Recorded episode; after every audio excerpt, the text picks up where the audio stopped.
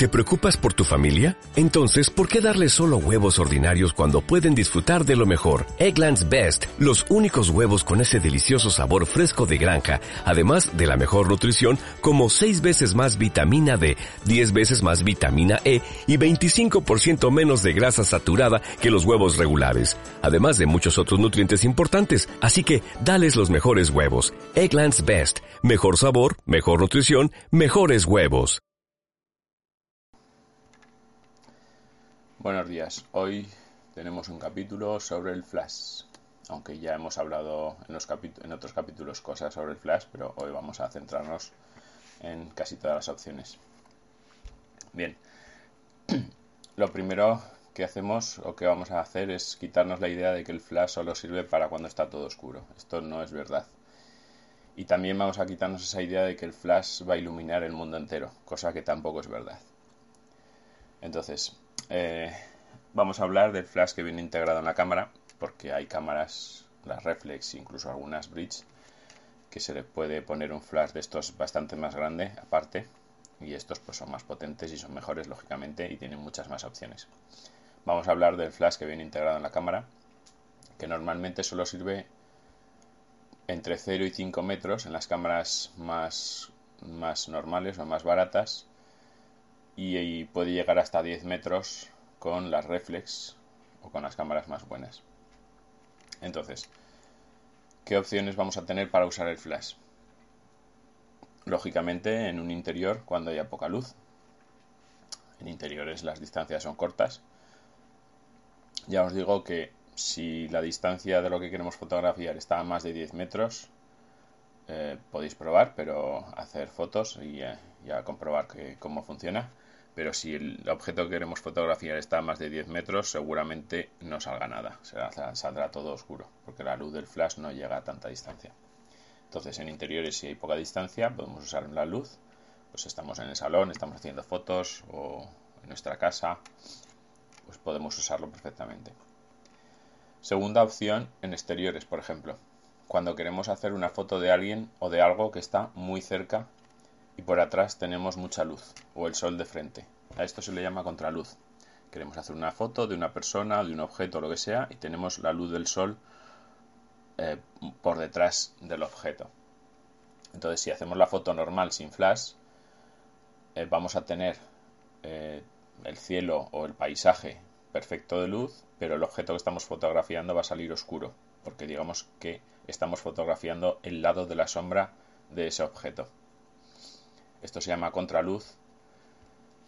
Y sin flash pasa eso. Si estamos a distancia corta del objeto y eh, ponemos el flash, lo que haremos es que ese paisaje o esa zona de atrás de la foto va a, va a seguir siendo igual que antes, va a seguir saliendo bien de luz, pero ese objeto que estaba con sombra, ahora le añadimos una luz por delante, que es la luz de nuestro flash, y hará que, ese objeto tenga luz propia y salga bien de luz también el objeto.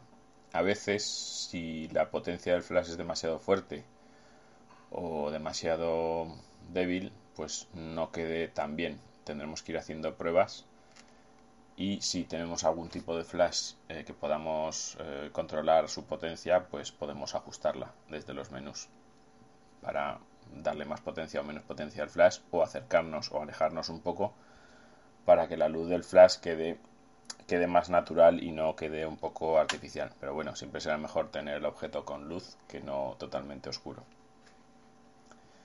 En, el blog recordad que, pongo también el, capítulo escrito y añado algunos ejemplos para que veáis eh, para que veáis estas, estas cosas.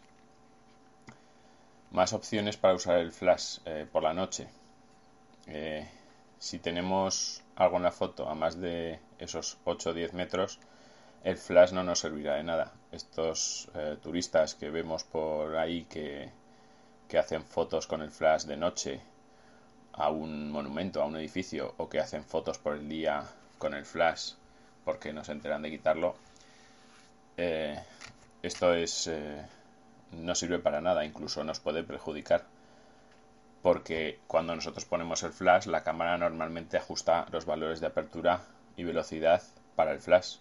Con lo cual, si estamos haciendo un paisaje y el flash no nos llega con su luz más que a 10 metros y el paisaje está a 300 metros, aún encima vamos a quitar tiempo de exposición porque la cámara ya lo ajusta al, ver que has puesto el flash, ajusta el tiempo de exposición menor porque sabe que va a salir una luz potente y que va a iluminar todo. Pero como no nos llega a esos 300 metros, no nos va a servir de nada, incluso nos va a cerrar más el objetivo y va a salir más oscura todavía de lo que queríamos. Entonces, por la noche, como decíamos, si tenemos el objeto más lejos de 8 o 10 metros, el flash no nos va a servir de nada. Entonces, eh, tendremos que hacer las fotos por las noches con trípode, como ya hemos visto, porque la velocidad de exposición va a ser alta y tendremos que utilizar el trípode y, y para que nos salga perfecta. Pero en el caso de que tengamos un objeto cerca, a 5 o 6 metros, o 8 o 10 como mucho, depende de la cámara que tengamos también, podremos jugar más con esa distancia podemos usar el flash para iluminar a esa persona o a ese objeto cercano y entonces nos saldrá bien. ¿Qué pasa? Que como os he dicho, el flash, al utilizar el flash, la cámara ya recorta esa velocidad de exposición y la apertura ya pone unos valores predeterminados que tiene la cámara. Entonces nos saldrá bien el objeto que tenemos en primer plano, pero el fondo o el paisaje nos saldrá totalmente oscuro porque tenemos muy poca luz para esos valores de apertura y de exposición que hemos puesto. Muy poca luz de fondo, la luz ambiental, digamos, ya que el flash no nos llega más que para esos primeros metros.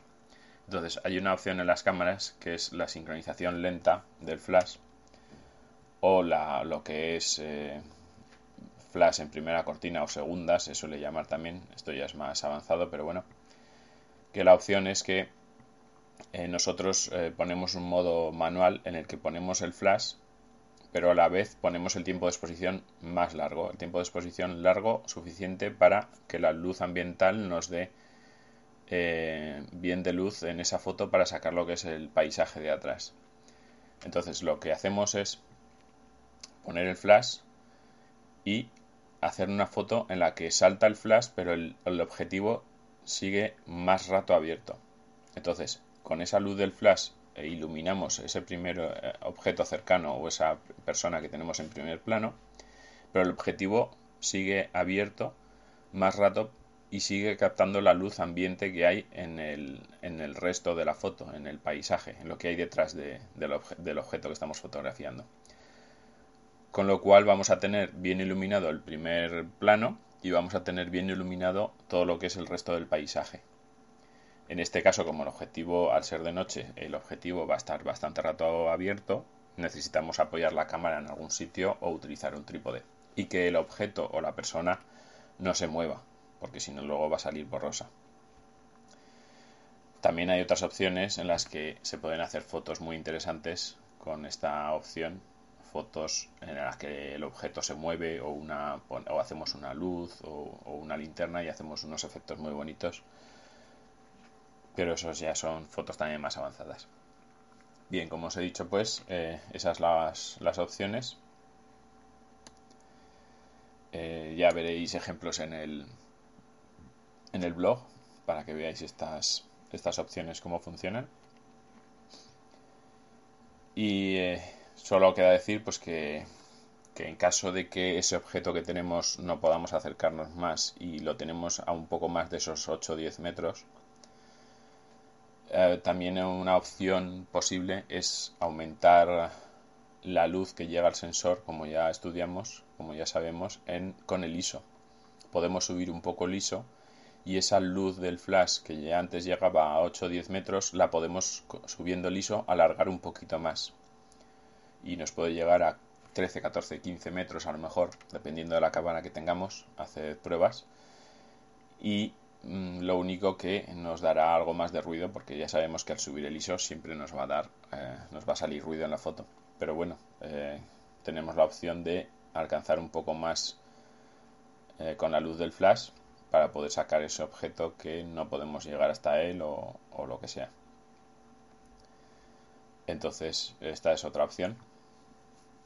Pero ya os digo que es una opción que es prácticamente la última opción porque al poner el ISO, al subir el ISO nos va a subir el ruido, también dependiendo de la cámara que tengamos. Si tenemos una cámara buena reflex que podemos subir el ISO bastante sin que nos salga ruido, pues, pues adelante. Eso es lo que tenéis que hacer es probar, hacer fotos de noche y probar a ver hasta qué distancia os llega el flash, hasta dónde os ilumina con vuestra cámara para que tengáis una idea y luego hacer esas mismas fotos con subiendo el ISO un poco y luego otro poco más hasta que veáis que el ruido es demasiado y así sabréis más o menos la distancia a la que podéis tomar fotos de noche con el flash o en sitios oscuros y os se vea el objeto al que queréis fotografiar, lógicamente.